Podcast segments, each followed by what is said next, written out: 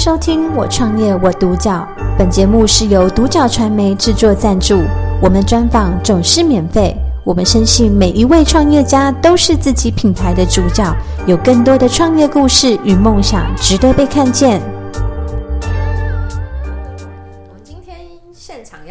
到七七精工的三位共同创办者来到我们现场，跟我们分享他们创业心路历程和故事。那三位好，Hello。对，那我们首先第一个问题想要请教三位，就是呃，当初你们怎么会想要共同来创立这个七七精工？你们的起心动念是什么？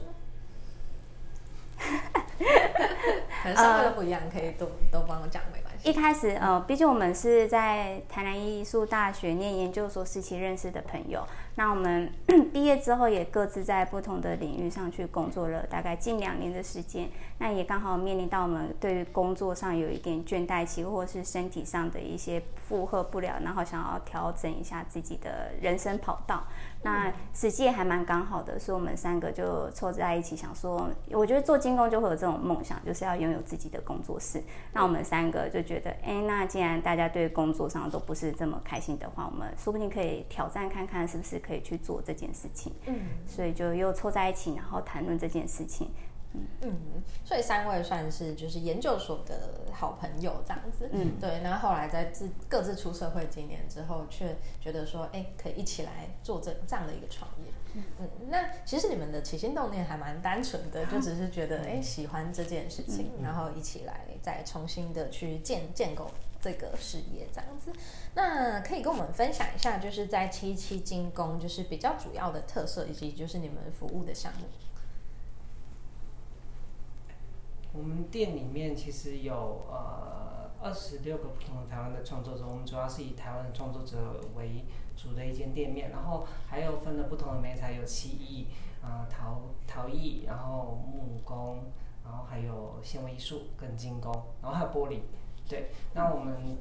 呃找的创作者都是，其实主要都是在国际上面有得到一些不错的成绩跟奖项的作者，然后这是我们在搜寻的目标，这样以这样为主。那当然作品都是以手工的创作为主，所以很多东西都其实只有单一件。嗯，对。那所以你在这边找到的东西，你不会跟别人一样，你很难碰到。就算手工做的，你要我再去复制另外一个，它可能光是那个很多细节在修饰，或者在你在染色抛光的过程当中，它就会长得不太一样。所以其实这是我们的。呃，一个蛮蛮重要的，可是就是我们不是以量产为主的店面，嗯，那也没有那么商业化。那除了这些之外，我们店里面有教学，那教学的部分就是我们三个人亲力亲为了，我们不枷锁他们。嗯，对。那因为我们本身有呃很专业的背景，就是其实我们是在学校也是大学兼课老师，所以我们对这样的教课过模式以及呃专业知识上面，我们是足够的。那我们在教导课程过程当中是会包括是会讲解。这个材料以及这个为什么要用这个技法？那这技法可以完成到什么这样的程度？以及你要在这边要注意安全的部分在哪里？这是在教学过程中，我们都会很仔细的讲解。嗯，对，哇，是一个非常有独特性的一个呃，算是作品，很专注在独特性作品的一个店面这样子。那包含说三位其实都有呃。各自在外面兼课教精工，那所以其实你们在做体验课程的时候，能够比嗯更多嗯可以做到更精细，然后可以就是用更好的方式去教学这样子。对，那嗯在这个创业的过程中，因为三位就是是共同创办者，那就是也各自有在社会上历练过，再聚在一起。那有没有什么困难是你们在过程中遇到，觉得就是不太容易的事情？其实对我们来讲，创业就是资金这部分是最大的问题。那当初我们在创业的时候，其实选择了很多方式，然后，呃，我们为了省省掉某一部分的钱，然后到最后面临的问题是要花更大一笔钱来解决前面的问题。嗯，所以这是我们遇到最大的问题。对，这就是创业最大的问题的部分。嗯，嗯，了解。所以三位的感受都是一样吗？还是有没有其他的补充？嗯，毕竟早期我们也没什么知名度嘛，所以就是在想说，怎么样让自己可以更多人知道我们的话，就是这也是一个还蛮让我们困困扰的一个部分。嗯、那我们当时也有就是去寻求一些呃补助补助案，就文化部或公就是文化部有一些圆梦计划。那我们也是就是呃。很认真的要去找寻，说我们到底跟哪个部分是跟别的人是别的品牌是不一样的地方，所以我们就也办了一个我们自己觉得很有趣的展览，就是掌心的温度，就是一个真物的展览，跟民众募集他们不要的物件，然后就。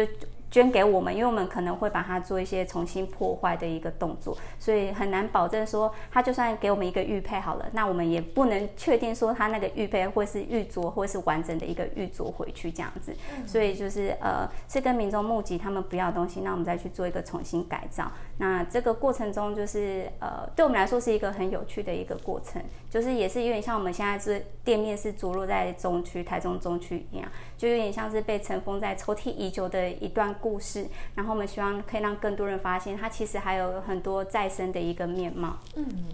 所以其实刚开始前期在推广让大家认识的时候，也是一个困难这样子。嗯嗯嗯，那就是在资金的部分，其实在很多的创业初期都一定会遇到。嗯、对，那嗯，可能在省钱的时候就会是嗯更。反而更没有效率，对，然后后续又花了更多的钱，这样子。嗯、那在遇到这些困难的时候，你们都怎么样去就是突破？那你们基于什么样的理由就是坚持下来？我觉得最大可以继续坚持我们到现在的就是唯一一个条件，就是我们对于。金工真的是非常的具有热情，就是我们很想要继续在做这件事情，很想继续跟金工一直相处下去，才有办法支撑到我们到现在。要不然我们一开始领的薪资根本就是有的时期一万块都不到，一个月一万块都不到，然后交我们的房租，然后还有生活费，对我们来说真的是非常艰辛的一段过程。不过还好我们都撑下来了，就是现在店面有稍微就是更比相较之前已经有更稳定的在成长。嗯，因为如果没有这个工作室的话，其实我们很难持续的做创作。嗯，因为其实我们都会固定把自己的作品就是做一个重新的创作，然后每一个时间定期的投国际的比赛。嗯，那如果今天工作室没有没有这个工作室，我们没有一个空间，空间没有那个时间好好去做创作，然后去增加自己的思考。嗯，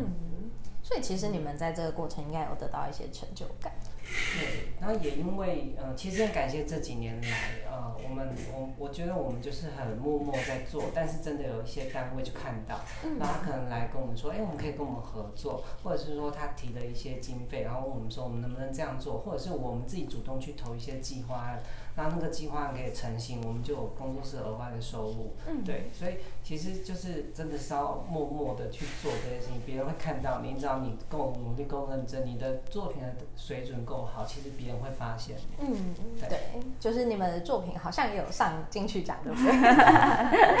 对，嗯，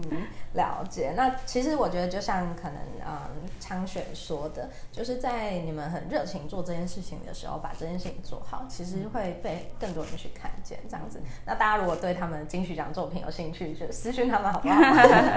对，那这样子在七七精工这边，就是你们有没有什么，嗯，是想要带给消费者的一个就是品牌印象，或者是说想要带给他们的一个价值？嗯，像刚刚昌选有说到，我们的店面的贩售的商品都是台湾创作者的作品，那都是手工做的，所以我觉得手做的温度对我们来说一直都是我们很想要传递的一些讯息，因为它不像一般就是呃大量复制可以大量制作工厂大量制作产品上面还是会有一点点差距，因为手做的嘛，虽然它并不是会到百分之百的接近完美的一个状态，它会有一些手的痕迹，然后再加上我们呃是学当代首饰。这个部分当代金工，那我们一直在强调，就是也希望透过这样子的一个平台，跟大家台湾人说，其实现在首饰的价值感已经不在于就是那个首饰本身的一个材料，一个就是呃珠宝上面的一个付给它的一个价值感。我们对我们来说，我们觉得每一个作品背后的故事的一个意义，才是那个作品的价值感。嗯，现在越来越多人会就是很重视这个温度，对，对，我觉得这个也是未来会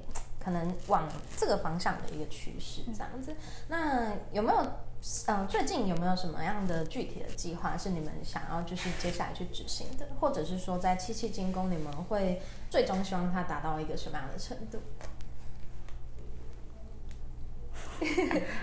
以目前来说，当然是我们真物展，就是很多人希望我们再继续办第三届，因为我们办了两届，然后很密集的连续两年办，然后办完之后我们就觉得有点精力耗尽，然后其实对我们来说，我们在。跟民众、跟大家募集他们不要的东西，其实是非常困难的，因为大家并不知道他给的东西我们会做成什么鬼样子，所以就是可可能也很多人会很担心说，哦，我这个东西真的是没什么故事，我就是不好意思拿出去。所以对我们来说，就是拿到那个东西，我们要拿到创作的元素也很难。但我们一直就是很多人也很想要、很希望我们再继续办，因为他们很想要继续听故事。那我们就还没有拿到物件，然后我们一直期待说，看有什么样子的机会可以让我们再重。重新就是做这件事情，因为其实，在做这件事情，虽然过程非常冗长，然后对我们三个人来说，创作整个过程也是非常烧脑的一件事情。对，所以就是还是很期待可以继续做这件事情。嗯嗯，掌心的温度。对对对，这这个活动。嗯嗯嗯嗯。因为它虽然不是一个很商业性的活动，但是我们会觉得说，哎，其实。这样的一个展览，从我们过去有办个展，在店里面其实有办个展或者其他的展览的时候，会发现其实大家都只是看那个东西的造型，然后就看一看就过去了。可是这样的一个展览，其实在过去我们的展在店面里面的一个成效的话，我们会发现其实很多人会愿意停留一个小时、两个小时看这个展览，然后听我们讲故事。那看那个人留下的故事是什么？那我们为什么要把它改造？改造成现在的这个样子，嗯，那甚至我们还遇过客人就在里面看一看，然后坐在旁边，然后就流泪了，嗯，所以我们会很希望这个展览可以持续再做下去。嗯，我觉得这个活动还蛮有意义，是它贴近人的内心。嗯、那其实，在接触这些精工的过程中，会感受到一种就是内心的的波澜起伏。嗯、哼哼哼对，我觉得那个东西是现代人比较缺乏的，因为我们都看网络讯息嘛，然后消息很快。嗯哼哼哼就没有时间，就是停下来，慢慢的去聆听内心这样子。嗯、那我觉得这个是你们一个很棒的价值。对，那最后就是想要请就是三位跟我们分享一下，就是如果说有朋友想要创业，那想要跟你们走相同的产业，那你们会。不要做，没有对对我来我来说啊，真的是呃，因为前期实在是太艰辛了，然后是我真的很很不想要，就是别人也跟我们一样面临到前期这么艰，不知道是我们真的很不会做生意还是怎样，反正我们就是我会很期待，就是希望跟对对方说，你真的是要有呃，对于这个材质这个物件，然后或者你想做这件事情是保有一百趴的热情，甚至于就是你没收入来源，你也可以对他保。保有就是八十或九十趴的热忱，这才有办法支撑你，就是在这么困苦的环境中，你还能继续走下去的一个动力。嗯嗯，了解。那两位男士要帮我各自分享一下自己的想法吗？可能自己学的是创作，所以对创业这件事情太天马行空。一开始我们在讨论的时候，都会想说哦，我们要做什么，要做什么，然后其实都没有考虑到哦收入啊，或者是到底这个要怎么去推广，或者怎么去承承办起来。嗯，所以我会觉得说。所有事情真的要准备好，然后要理性一点去考量后续会产生的效益，或或者是会产生的后果是什么，再去做后面的决定。嗯，了解。那常选的部分，我觉得是呃角色的不同，就是以前我们可能就是因为我们去外面工作过，所以你其实是你有点像是听老板的指示，你去帮他执行某个任务。可是当你今天换成你是老板的时候，你必须想那些点子，你要自己同时去执行，因为我们没有员工，就是我们自己。所以你就必须要承担这整个公司，它接下来会发生状况。可是之前你在别的地方你不用啊，你就是老板反正会发薪水给你，你就是你的你能够承担风险跟你的心态其实是不太一样的。那所以当你创业的时候，你其实是要完全转换另外心态，说我要负起这个责任来。那接下来成或败，亏了多少钱，你得你得承认这件事情。然后你每下一个步决策，你都要想说。那接下来会怎么办？会不会害到谁？对，所以这反而真的蛮重要。然后当然资金上也是一个问题。然后